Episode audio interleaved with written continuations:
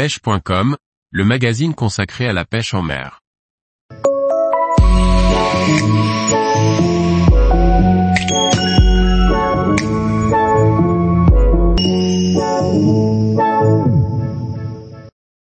La pêche à pied, une activité pour découvrir l'estran et sa faune.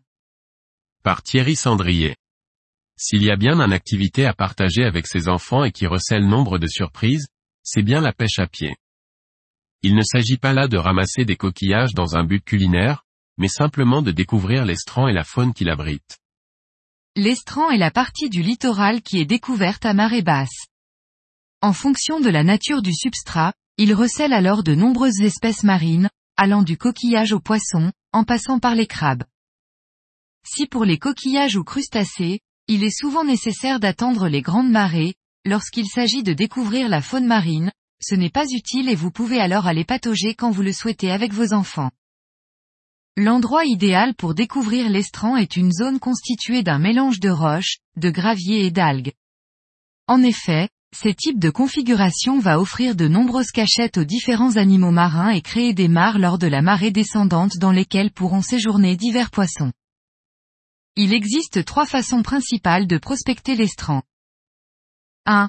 La première est d'utiliser une petite épuisette et de la passer dans tous les amas d'algues et que vous rencontrerez pour capturer diverses espèces de poissons et crustacés. 2. La seconde est de regarder dans toutes les failles qui se présentent pour y dénicher principalement des crabes. 3. Enfin, la plus productive et ludique est de retourner les roches et de découvrir les espèces qu'elles abritent. Une capture à la main est alors conseillée pour poursuivre le plaisir de la pêche. Le crabe vert est sans doute l'espèce que vous rencontrerez le plus souvent. Mais il est aussi possible de capturer des étrilles qui sont des crabes rouges, rapides et qui pincent fort. Attention à vos doigts. Il est alors conseillé de les attraper en formant une pince avec le pouce et l'index de part et d'autre de la carapace. Pour les plus chanceux, un tourteau ou un homard est tout à fait possible.